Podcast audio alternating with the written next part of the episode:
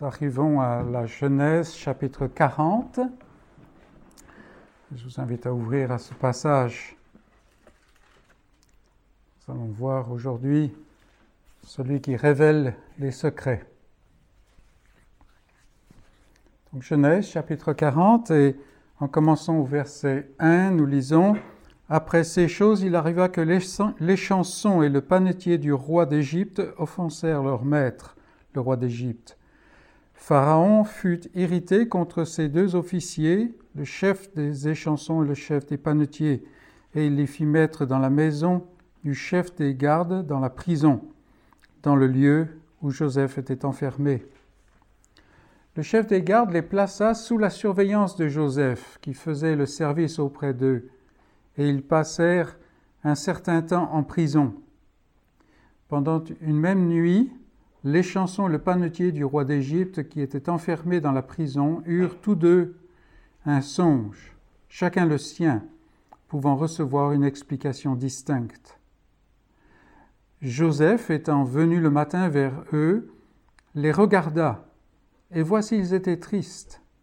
Alors il questionna les officiers de Pharaon qui étaient avec lui dans la prison de son maître, et il leur dit, Pourquoi avez-vous mauvais visage aujourd'hui Ils lui répondirent, Nous avons eu un songe, et il n'y a personne pour l'expliquer. Joseph leur dit, N'est-ce pas à Dieu qu'appartiennent les explications? Racontez-moi donc votre songe. Le chef des échansons raconta son songe à Joseph et lui dit, Dans mon songe, voici, il y avait un cep devant moi. Ce cep avait trois sarments quand il eut poussé, sa fleur se développa et ses grappes donnèrent des raisins mûrs. La coupe de Pharaon était dans ma main, je pris les raisins, je les pressai dans la coupe de Pharaon, je mis la coupe dans la main de Pharaon. Joseph lui dit, En voici l'explication. Les trois sarments sont trois jours. Encore trois jours, et Pharaon relèvera ta tête et te rétablira dans ta charge. Tu mettras la coupe dans la main de Pharaon, comme tu en avais l'habitude lorsque tu étais son échanson. Mais souviens-toi de moi quand tu seras heureux, et montre, je te prie, de la bonté à mon égard. Parle en ma faveur à Pharaon, et fais-moi sortir de cette maison, car j'ai été enlevé du pays des Hébreux, et ici même, je n'ai rien fait pour être mis en prison. Le chef des panetiers, voyant que Joseph avait donné une explication favorable, dit Voici, il y avait aussi dans mon songe trois corbeilles euh, de pain blanc sur ma tête. Dans la corbeille la plus élevée, il y avait pour Pharaon des mets de toute espèce, cuits au four. Et les oiseaux les mangeaient dans la corbeille au-dessus de ma tête. Joseph répondit et dit En voici l'explication. Les trois corbeilles sont trois jours. Encore trois jours, et Pharaon enlèvera la tête de dessus toi, te fera pendre à un bois, et les oiseaux mangeront ta chair. Le troisième jour, jour de la naissance de Pharaon, il fit un festin à tous ses serviteurs, et il éleva la tête du chef des échansons et la tête du chef des panetiers au milieu de ses serviteurs. Il rétablit le chef des échansons dans sa charge des chansons, pour qu'il mette la coupe dans la main de Pharaon. Mais il, fit pendre le chef des panetiers, selon l'explication que Joseph leur avait donnée. Le chef des échansons ne pensa plus à Joseph. Il l'oublia. Et telle est la parole de Dieu. Alors nous sommes dans le développement de la Genèse et comme l'a rappelé Wayne tout à l'heure, c'est plutôt la promesse de l'alliance dans la lignée d'Abraham que nous voulons voir. Alors ici, nous avons avancé et notre lecture pendant le culte nous a avancé encore plus. Vous avez remarqué que des douze envoyés, des douze espions, il y en a deux seulement qui sont restés en vie. Celui qui est issu de Judas et celui qui est issu de Joseph. Enfin, un de ceux qui étaient issus de Joseph. Un s'appelait Caleb il est très célèbre, n'est-ce pas? On le verra par la suite dans le premier juge d'Israël, Othniel, qui était descendant de Caleb. Et puis l'autre, qui est nommé dans, notre, dans le passage, il était nommé euh, Osée, et son nom a été quelque peu changé par Moïse en Josué, et nous savons ce qui est arrivé de lui. C'est lui qui est en fait une image de Jésus-Christ, le grand sauveur, celui qui fait entrer dans la terre promise. Euh, mais quand même, la promesse vient à travers Caleb. C'est intéressant. Ici, dans le chapitre 40, nous sommes dans la prison en Égypte. Alors, je dois avouer que le, chapitre 40 est, difficile parce que on peut le lire simplement comme une histoire et c'est très difficile de trouver un lien qui unit les choses. Euh, en fait, on peut en, prendre pas mal et vous allez peut-être être déçus parce que, voilà, il en fallait simplement un, autrement on serait là toute la journée. Le, passage est très riche, mais difficile. Donc on est là, nous avons laissé Josué au fin fond de sa prison. Il semble qu'il n'y a pas de fin dans la dégringolade dans la déchéance. Depuis le confort, la chaleur de la maison de son père, qui est en fait une tente, euh, au travers la haine des frères, la descente en Égypte comme esclave, acheté par Potiphar, le voilà maintenant dans la prison. Et surtout, il est enfermé injustement. Où est-ce que cela va finir? Voilà la question qui se pose dans notre esprit. Et on peut bien se poser la question parce que la descente n'est pas encore finie. Et nous allons le voir dans notre chapitre. Il est vrai que Dieu est avec Joseph dans la maison de Potiphar et puis dans la prison. Et il est vrai qu'il fait fructifier tout ce qu'il fait, si bien que euh, le chef de la prison ne s'inquiète pas. Il a tout confié à Joseph. Mais c'est quand même la prison, même si c'est une prison où Joseph euh, est le premier, c'est une prison. Et cela fait probablement une dizaine d'années que Joseph est en Égypte, plus ou moins. Et il est très certain que cet homme jeune, il n'est plus un jeune homme, c'est un, un, homme jeune qui est rempli de sagesse. Il est certain que cet homme se pose des questions. Qu'est-ce que Dieu fait? Qu'est-ce que Dieu fait? Alors, nous avons pour ce qui nous concerne, nous avons peut-être oublié Genèse 37, euh, mais Joseph n'a pas oublié. Et il se demande encore et toujours plus ce qu'ont bien pu signifier les songes qu'il a reçus il y a si longtemps. Vous vous rappelez les deux songes qui lui ont été donnés. Qu'est-ce que cela veut dire? Parce qu'on parlait de prééminence, même si on n'est pas très doué dans les interprétations et il se demande qu'est-ce qui se passe? Il était persuadé, Joseph à l'époque, que ces songes venaient de Dieu et il était persuadé qu'ils étaient importants parce qu'il y avait deux songes. Persuadé de cela au point de les relater à sa famille.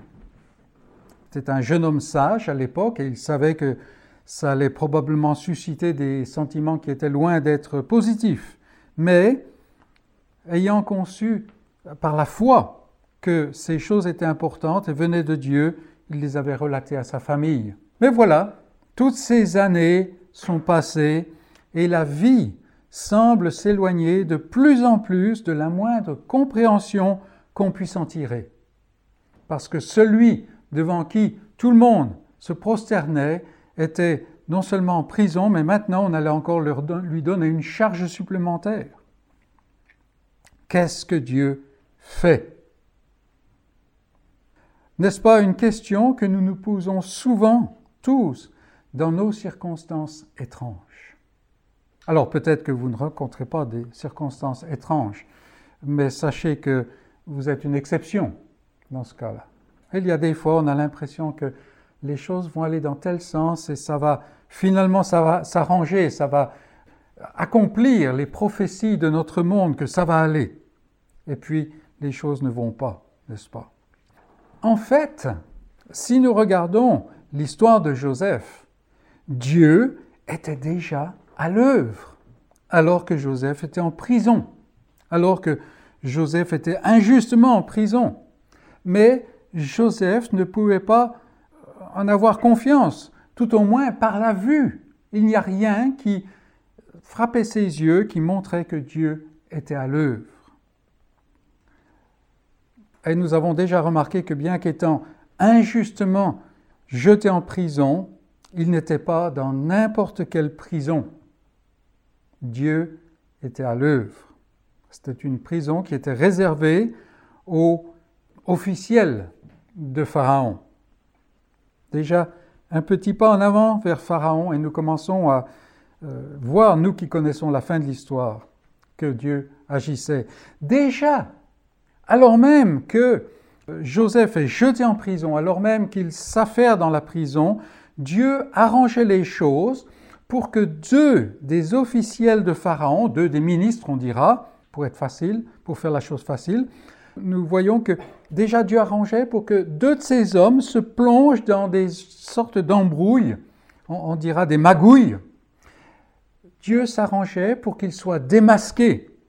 Il est très probable que tous les ministres étaient dans le même cas, si on veut en croire notre époque moderne. Donc voilà, Pharaon est irrité et Dieu arrangeait les choses pour que ces deux hommes en particulier se retrouvent dans la prison où précisément Joseph languissait. Que fait Dieu? Dieu agit. Dieu avance dans son, dans son dessein. Mais nous ne le voyons pas. Et certainement Joseph ne le voyait pas. Dieu œuvre de manière étrange et mystérieuse. Et son dessein avance sans cesse. Aujourd'hui, quelque chose se produit dans notre vie, on se dit, mais c'est quoi tout ça? Et nous ne savons pas. Mais par la foi, nous pouvons avoir cette assurance que Dieu ne fait rien au hasard. Et peut-être que euh, nous n'aurons aucune explication de cela avant de passer de l'autre côté du voile. Mais ayons par la foi cette assurance que Dieu fait ce qu'il doit faire et que Dieu est en contrôle. Et c'est quelque chose d'extrêmement important. C'était important pour Joseph dans sa prison. Alors, avant qu'on avance un peu plus loin, j'aimerais euh, souligner quelque chose, un, sous-point, si vous voulez, dans cette introduction. et c'est l'attitude de Joseph, parce que nous avons besoin de cette leçon. C'est un aspect qui est très révélateur les circonstances de Joseph changent et elles ne cessent de se dégrader. Nous l'avons vu, n'est-ce pas?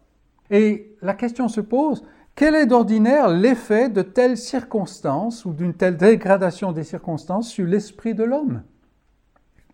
Manifesté de multiples manières, nous avons la haine, l'amertume, le découragement, même la dépression. Mais nous ne voyons pas cela chez Joseph. Déjà, dans la servitude, dans l'esclavage, à la maison de Potiphar, et puis maintenant, dans la prison et dans l'injustice, dans la, dans la prison probablement du même Potiphar, Joseph fait de son mieux. Il accomplit tout ce qui est devant lui de son mieux. Joseph n'a pas changé alors que les circonstances changent. Et nous allons voir qu'il y a quelque chose derrière cela, mais Joseph est en fait s'appuie surtout sur des principes, alors que souvent nous nous reposons sur des émotions. Et c'est la différence, n'est-ce pas? Mais ça va plus loin que cela. Donc, Joseph fait de son mieux. Et euh, on le voit, on voit que Joseph est différent. Joseph n'est pas, euh, c'est un homme, mais, euh, et nous le verrons un peu plus loin, mais Joseph est quelqu'un qui peut traverser les circonstances et les changements de circonstances.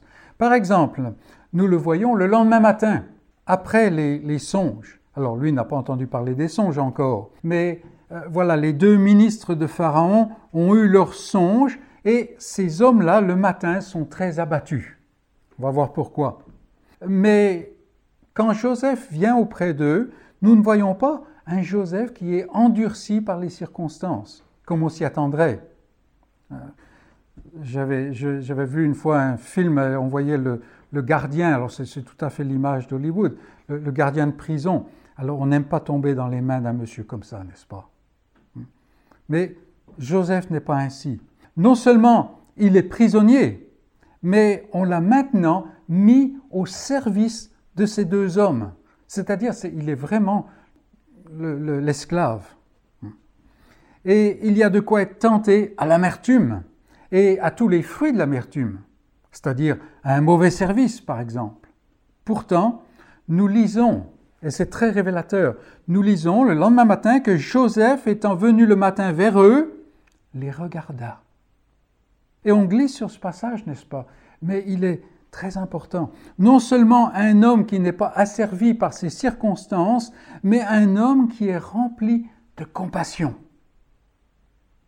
Ce n'est pas un homme ordinaire. Et nous posons la question, Joseph, comment fais-tu? Comment fais-tu?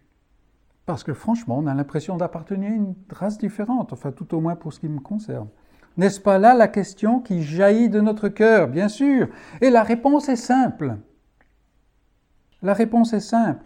Cela vient de l'intimité qu'il entretient avec son Dieu. Voilà le secret de Joseph. Parce que, comme nous avons vu la semaine dernière, quand nous lisons que l'Éternel fut avec Joseph, nous devons comprendre aussi que Joseph était avec Dieu. Il y avait une intimité. Et bien sûr, nous avons là l'image de quelqu'un plus grand que Joseph. Nous pensons à celui qui n'avait point commis de péché et dans la bouche duquel il ne s'est trouvé point de fraude, qui pouvait même prier pour ses bourreaux avant d'être euh, crucifié, alors qu'il était crucifié. Lui qui injuriait ne rendait point d'injures, maltraitait, ne faisait point de menaces. Pourquoi? Mais s'en remettait à celui qui juge justement. Voilà le, rocher que Joseph avait. Voilà le rocher euh, sur lequel se tenait notre Sauveur à lui. C'est lui qui a porté nos péchés, lui par les meurtrissures duquel nous sommes guéri. Et nous voyons cela dans cette petite phrase. Il les regarda. C'est celui qui est venu pour sauver. Et la question se pose, est-ce que l'Esprit de Christ vit en moi comme il vivait en Joseph? L'intimité avec Dieu, Joseph l'avait dans la maison de son Père. L'intimité avec Dieu, Dieu l'avait sur le chemin entre Shechem et Dothan. C'est pour ça qu'il faisait ce chemin. L'intimité avec Dieu, Joseph l'avait en Égypte et il l'a maintenant en prison. Et cette intimité avec Dieu s'exprime par la foi. En fait, le chapitre tout entier est rempli de foi. Et c'est le fil conducteur que j'ai trouvé. Alors, ce sont des foi de diverses natures, nous allons le voir. Mais c'est dans cela que nous recevons un enseignement. Un autre premier point ce matin, c'est la foi de Joseph. La foi de Joseph. Alors, vous pourriez être excusé de penser que nous sommes ici en train de nous répéter, mais pas tout à fait, pas tout à fait. Oui, effectivement, Joseph est un homme de foi. Comme nous l'avons déjà souligné à de maintes reprises, on le voit tout au long de son histoire. Et certainement, il manifeste sa foi en Dieu même au sein de la prison. Sinon, il agirait différemment. Il est vrai qu'il ne peut pas expliquer la révélation que Dieu lui a donnée il y a déjà si longtemps, mais ce n'est pas un obstacle à la vraie foi. Parce que cette foi se fixe en l'auteur de la promesse plutôt qu'en la promesse. Joseph ne comprend pas la promesse qui lui a été donnée personnellement, mais il connaît celui qui a fait la promesse. Et Joseph n'obtiendra d'ailleurs jamais l'interprétation de ses songes, sinon dans le déroulement des circonstances. Plus tard, il va pouvoir regarder en arrière, dire Ah, voilà ce qui était dit. Mais il n'a pas reçu l'interprétation en tant que tel. Mais il est familier avec l'Éternel. Et c'est la force de sa foi. En fait, il est difficile de dire dans quel ordre se place l'intimité et la foi. C'est la question de la poule et l'œuf, n'est-ce pas? Est-ce que sa foi est fortifiée parce qu'il est intime? Est-ce que sa foi approfondit son intimité avec Dieu? Euh, Bon, ça c'est la question qui n'a pas de réponse, n'est-ce pas? Les deux sont ensemble. Les deux officiels de Pharaon reçoivent tous deux un songe, la même nuit. Et nous lisons au sujet de ces songes, chacun le sien pouvant recevoir une explication distincte. On n'a pas fait remarquer cette phrase, mais elle est importante. Pour les Égyptiens en particulier, les songes étaient regardés comme des communications de la part des divinités, de la part du domaine divin. Et, cela concernait le sort des hommes. Donc c'était important parce que voilà deux hommes qui sont en prison. Et ils, sont euh, l'objet de l'irritation de Pharaon. Et les Égyptiens en particulier avaient leurs experts en songes, comme on verra plus tard avec Daniel, hein, où il y a même euh, carrément un, office, les Chaldéens, n'est-ce pas? Ils avaient leurs experts qui existaient spécifiquement pour interpréter les songes. Alors à tort ou à raison, ça euh, c'est une autre chose. Mais il y avait les spécialistes qui étaient là. On avait un songe, on allait voir le spécialiste. Le problème est que on ne dispose pas de ce genre de service en prison, et surtout quand on est en disgrâce vis-à-vis de Pharaon. Et ces deux hommes sont complètement en détresse, parce qu'il y a une communication des divinités qui concerne leur sort, et pas, il n'y a personne pour interpréter. Et voilà Joseph qui vient le matin, lui qui est familier de l'Éternel, le seul grand Dieu vivant et vrai. Et Joseph, en les regardant, en les écoutant, il écarte tout de suite tout le système des superstitions des hommes. N'est-ce pas à Dieu qu'appartiennent les explications? Juste une toute petite parenthèse. Cet homme qui dit ces mots est un homme qui n'a pas les interprétations de ses propres songes.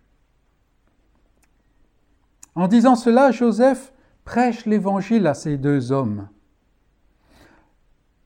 Tout, ce qui vient des hommes ne sert à rien. C'est de Dieu que vient la réponse. Et il nous faut intégrer ce vrai Dieu dans notre esprit, dans, dans votre esprit, mes amis. C'est lui qui règne et c'est lui qui sait. En fait, Joseph ici est en train de montrer à ces deux hommes que l'Éternel pas ne fait pas partie des divinités, ou que les divinités ne font pas partie du divin. C'est simplement des imaginations des hommes. Et c'est la réalité aujourd'hui encore. Et nous pouvons nous-mêmes prêcher l'Évangile de la même manière que Joseph. Et puis, Joseph, rempli de foi, ajoute par la foi. Racontez-moi donc votre songe. Alors pourquoi dire que Joseph est animé par la foi en disant cela En effet, n'est-il pas quelqu'un qui révèle les songes? Et je suis certain qu'on a dans notre idée l'image d'un Joseph qui est celui qui interprète les songes. Eh bien, en fait, pas du tout. Pas du tout. D'ailleurs, lui-même, s'il a pu relater ses songes, ses propres songes à son père et à ses frères, à sa famille, ceux-ci n'ont toujours pas d'interprétation. Daniel, oui, avait reçu ce don, mais Joseph, ici, ne l'avait pas, autant qu'il sache. Jamais utilisé, n'est-ce pas? En fait, Joseph, en invitant ces, hommes à lui raconter leurs songes, dans l'optique d'en trouver le sens, Joseph s'en remet par la foi dans le Dieu qui lui est familier. Il sait que Dieu veut dire quelque chose. Il ne se repose pas dans ses propres capacités, parce qu'il n'a rien sur, sur quoi s'appuyer pour cela. Mais déjà, lui-même, il interprète la providence de Dieu. Voilà deux hommes qui ne connaissent pas Dieu, qui sont mis dans sa présence, qui ont un songe. Les deux, chacun le sien, alors qu'ils sont sous la charge de quelqu'un qui connaît Dieu. Dieu va donc donner l'explication. Ces choses-là ne viennent pas par hasard. Et c'est par la foi que Joseph voit des choses que les yeux ne voient pas. Il s'en remet à Dieu. oui, à Dieu. Christ aussi s'en est remis à son Père.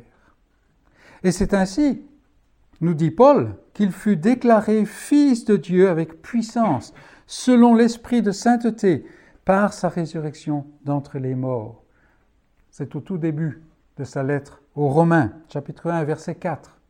C'est ainsi que Christ s'en remet à son Père. La foi de Joseph lui permet d'interpréter, ou de tout au moins d'inviter les deux hommes à lui relater leur songe, parce qu'il a confiance en Dieu. Il sait que Dieu va faire quelque chose. Il voit ce qui n'existe pas. Maintenant passons en deuxième lieu à la foi de l'échanson, du chef des échansons. L'assurance que la foi de Joseph lui, lui a donnée semble avoir eu un impact sur le cœur de l'un de ces hommes, l'échanson, ou le chef des échansons. Et il convient de dire ici que nous ne parlons pas nécessairement d'une foi salut. En fait, le texte ne nous permet pas de le dire, ni dans un sens, ni dans l'autre.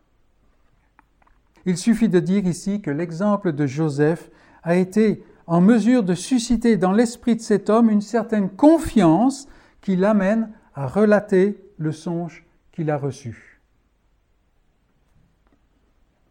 Et dans un certain sens, il croit que le Dieu en qui Joseph se confie peut lui donner l'explication.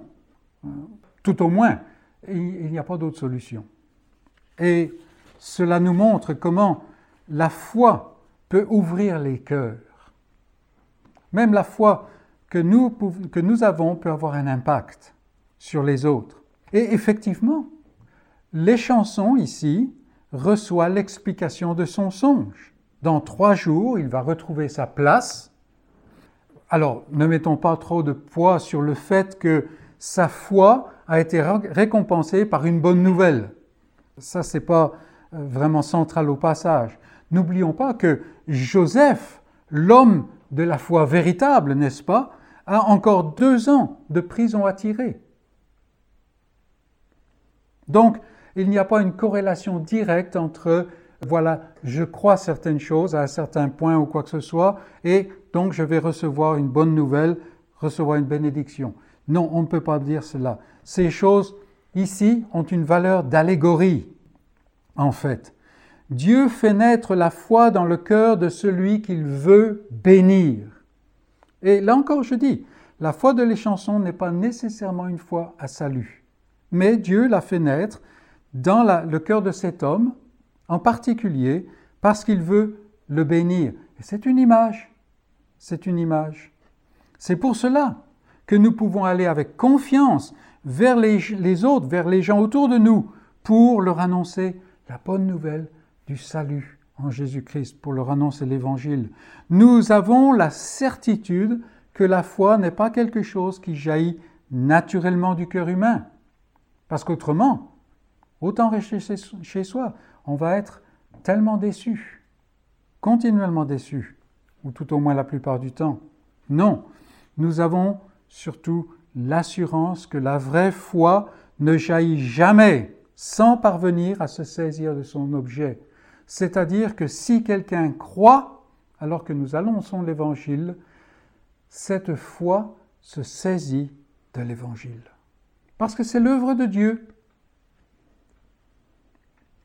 Le salut est l'œuvre de Dieu seul et il ne laisse jamais l'œuvre à moitié faite. Nous avons les promesses de la parole pour nous assurer de cela, n'est-ce pas? Donc la foi de l'échanson, c'est quelque chose qui nous indique que Dieu est à l'œuvre. Dans le cas de l'échanson, nous ne savons pas s'il a été à l'œuvre pour le salut de l'âme de cet homme. On n'a pas de moyen de savoir d'après le texte. On peut simplement espérer, mais on ne peut pas le dire. Mais cela nous montre que c'est Dieu qui œuvre. Et quand Dieu œuvre, l'œuvre est accomplie parfaitement. C'est pour nous encourager, n'est-ce pas? Et si Dieu m'a donné la foi, cette foi qui se saisit de ses promesses, quand bien même mes circonstances se dégradent, quand bien même mon esprit flanche, Dieu accomplira son dessein. C'est quelque chose qui peut permettre de traverser les flammes, une chose comme ça. En troisième lieu, la foi du panetier. Je vous ai, je vous ai dit qu'on a un fil conducteur et que ce chapitre est rempli de foi. Alors, diverses foi, foi plurielle. La foi du panetier. Il est intéressant de remarquer dans notre passage comment on peut avoir deux hommes en tout point égaux, deux ministres de Pharaon, coupables tous les deux envers lui, c'est-à-dire des gens qui ont, qui ont, fait de la magouille, hein, il ne faut, faut pas se leurrer. Deux hommes qui sont emprisonnés ensemble en même temps dans le même lieu, et pourtant deux hommes qui manifestent une grande différence l'un par rapport à l'autre, et qui finalement connaissent une destinée exactement opposée. C'est intéressant de remarquer cela dans notre passage. Nous avons là une image fidèle de notre race. Deux hommes, de deux hommes, nous dit le Seigneur, qui seront dans un champ, l'un sera pris, l'autre laissé. C'est dans Matthieu chapitre 4.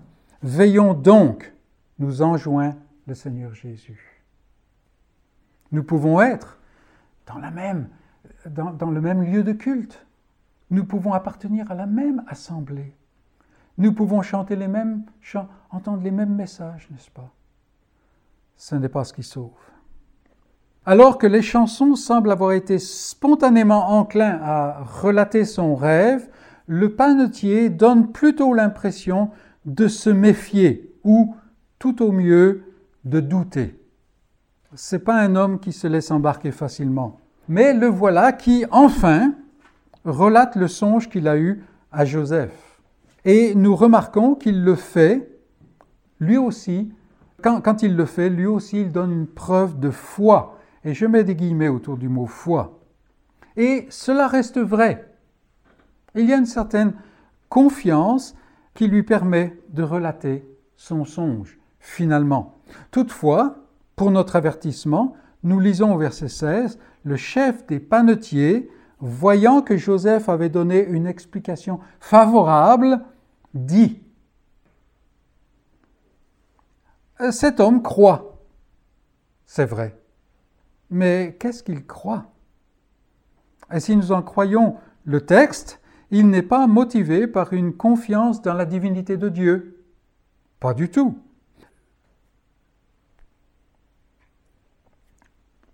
Il est tout aussi peu motivé par une confiance dans les capacités de Joseph. Joseph a effectivement interprété le songe de les chansons. Mais ce n'est pas ça qui touche le, panetier. Qu'est-ce qui touche le panetier? En fait, sa foi n'est pas une foi du tout, mais c'est l'expression de son égocentrisme. Parce que l'interprétation précédente a été favorable, alors il est prêt à s'avancer. C'est vraiment pas une foi intéressante, n'est-ce pas? On peut même se demander euh, s'il aurait parlé, s'il aurait relaté son songe, dans le cas où Joseph aurait prédit un, malheur à l'autre. Non, c'est parce que c'était une bénédiction, entre guillemets, n'est-ce pas, pour l'autre, que le panutier se dit, ah, peut-être que moi, je vais récupérer quelque chose. Et mes amis, il y a beaucoup de foi, entre guillemets, de cet acabit dans le monde. Et hélas, il faut dire, pour être tout à fait honnête, qu'il y a beaucoup de ce genre de foi, entre guillemets, dans l'Église. Dans l'Église. On est prêt à aller au culte, on est prêt à faire ci, on est même prêt à mettre dans la collecte, si on peut en retirer quelque chose. Le jeu est toujours omniprésent là. Promettez de la part de Dieu la, la prospérité. Dieu va vous rendre prospère, il va vous guérir et les gens vont venir. Il va vous falloir construire de plus grandes étables pour contenir tous les boucs qui vont venir s'agglutiner autour d'un tel message. Non, il n'y a pas de salut dans une telle foi. Il n'y a même pas d'avenir dans une telle foi, malgré le fait que beaucoup s'en contentent. Ne nous contentons jamais de cela. De même que la fausse foi du panetier fut récompensée par la mort, dans le sens spirituel, toute foi qui ne se fixe pas seulement en Christ et en son œuvre résultera dans la perdition. Et c'est quelque chose de vraiment solennel pour chacun d'entre nous. Aussi faible et minuscule que soit la foi, si Dieu en est l'auteur, elle apportera la vie. Ça, c'est quelque chose d'absolument sûr. Et ce n'était pas la foi dont le panetier faisait preuve. Et nous voyons dans notre image, dans notre allégorie ici, que le panetier, en fait, finit dans le malheur. Cela nous montre aussi la souveraineté de Dieu. Nous l'avons vu tout le long, mais il faut toujours la, faire remarquer, parce qu'aujourd'hui, on, a du mal avec ce concept de souveraineté. Nous voyons la souveraineté de Dieu, l'un est pris et l'autre est laissé. Maintenant, on ne peut pas dire que M. Leschanson était un homme beaucoup plus valable que M. Panetier. Les deux étaient probablement coupables de fraude, n'est-ce pas? Non, l'un est pris, l'autre laissé, et il n'y a personne qui puisse venir devant Dieu et lui dire Mais pourquoi tu fais les choses ainsi? Non, absolument pas. Donc on a vu la foi de Joseph, la foi de les chansons, ou on dira la confiance, ou la foi du panetier. Maintenant, voyons une foi qui flanche. La foi qui flanche. Parce qu'on n'a pas fini avec la foi dans notre chapitre. Nous avons vu la merveilleuse foi de Joseph. C'est une inspiration pour chacun de nous, n'est-ce pas? Nous avons vu la confiance de les chansons avec les leçons qui ont accompagné. Nous avons vu l'égocentrisme du panetier, cette foi du monde, une foi qui naît dans l'intimité et qui approfondit cette intimité. Voilà la foi de, Joseph, une foi en quelque sorte dérivée, la foi de l'échanson, et qui résulte dans une bénédiction de cette terre. Le monsieur est rétabli dans son ministère, mais il n'est plus sur terre maintenant. Et une foi la foi du panetier qui se tourne sur soi-même et qui finit dans la mort. La valeur de la foi n'est pas en elle-même. Combien de gens, vous avez certainement connu cela, vous leur partagez l'évangile, dit mais franchement, j'aimerais avoir ta foi. Tu es une inspiration pour moi. Mais comme si la foi faisait quelque chose. Non, elle n'a aucune valeur en elle-même. La seule valeur, c'est son objet. C'est la valeur de l'objet. Et c'est ce qui lui donne une vraie substance. C'est seulement parce que Christ est qui il est et parce qu'il a fait ce qu'il a fait que la foi en Christ obtient le salut.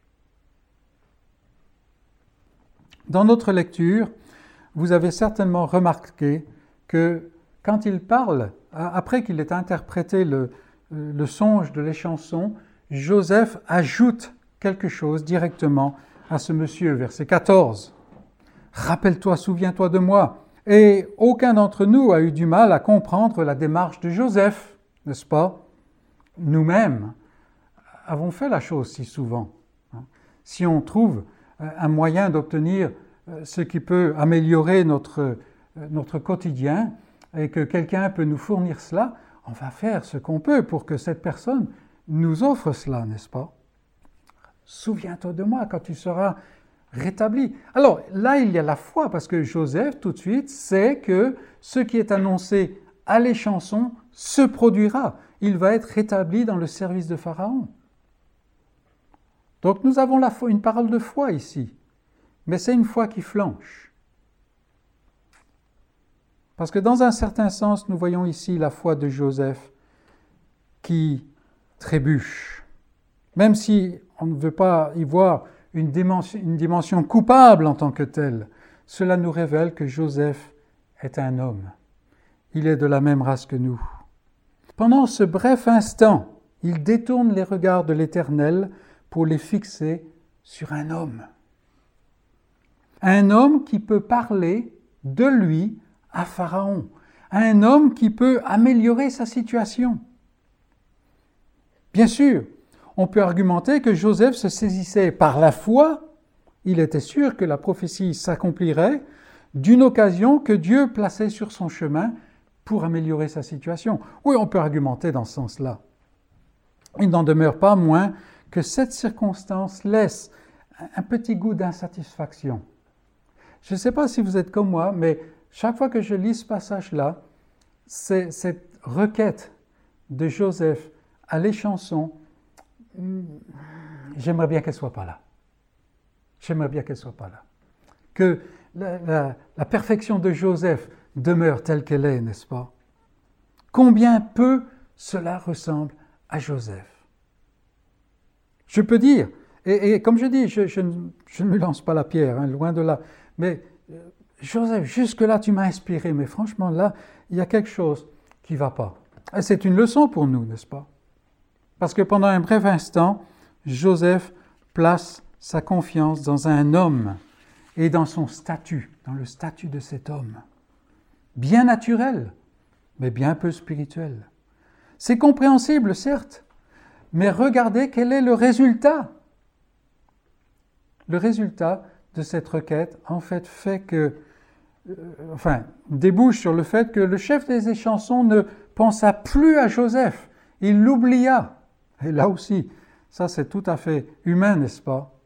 Et les deux années qui suivirent durent être encore plus difficiles pour Joseph, parce qu'il avait placé pendant un bref instant, un tout petit peu, sa confiance en cet homme.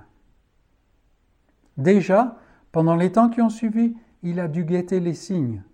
Est-ce que quelque chose va venir du palais? N'est-ce pas? Et le temps commence à être long. Et puis pendant deux ans, la déception. Donc vous voyez la foi qui flanche. Et c'est un enseignement pour nous de nous méfier de cette foi qui flanche. Mais allons plus loin. Si la requête de Joseph avait réussi, si le fruit de cette foi qui flanche avait réussi, qu'est-ce qui se serait passé? On peut imaginer les chansons, euh, à un moment propice, auraient mentionné le nom de Joseph à Pharaon, qui peut-être aurait consenti à libérer Joseph de la prison. Mais Joseph aurait toujours été esclave. Vous remarquerez, vous reviendrez sur ce passage, vous remarquerez comme quoi le, passage fait la différence entre le chef de la prison et le maître de Joseph. C'était probablement la même personne, mais cela veut dire qu'il y avait deux statuts.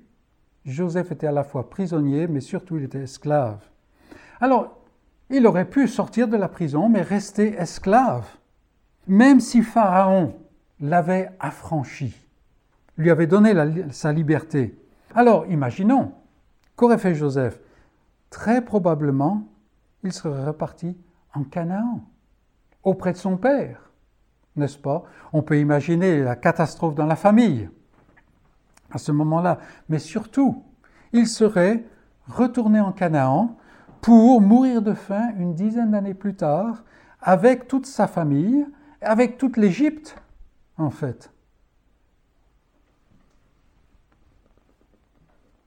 La confiance dans l'homme est un piège, même quand elle réussit.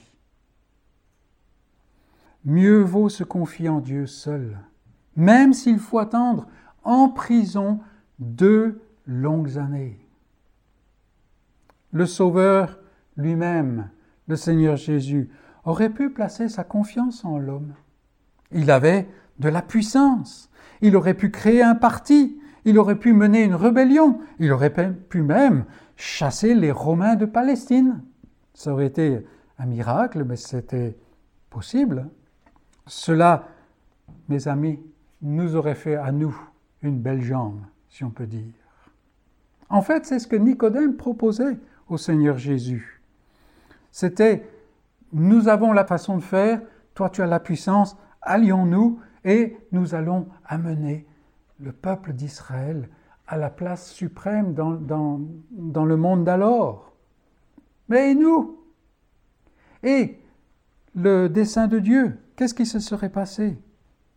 Non, c'était la même tentation que, présentaient les multitudes. Rappelez-vous, juste avant que Nicodème arrive vers Jésus, les, les multitudes, beaucoup de monde, un grand nombre, crut en lui. Ah, mais voilà le début, le début de l'œuvre spirituelle, n'est-ce pas? Parce qu'il faisait des miracles. Voilà la foi du panetier. Mais Jésus ne se confiait pas là. Pourquoi? Il ne se fiait pas en l'homme, nous, dit la, parole, parce qu'il savait ce qui est dans l'homme. Et ce qui est dans l'homme ne fait pas partie du dessein de Dieu. Au lieu de cela, pour euh, Joseph, c'est deux années de plus de prison. Pour le Seigneur, c'est la potence de la malédiction elle-même. Mais le Seigneur Jésus ne se confie pas dans l'homme. Il se confie en Dieu, en son Père. Et nous le voyons, qui, au plus profond, alors qu'il a tout accompli, dit, mais Père, entre tes mains, je remets mon esprit. Et trois jours plus tard, voilà que ce qui se passe n'aurait pas pu être accompli par l'homme, n'est-ce pas? Le tombeau vide. Voilà la, vraie foi. Et pendant un moment, Joseph nous enseigne avec sa foi qui flanche. Souviens-toi de moi. Mais il l'oublia.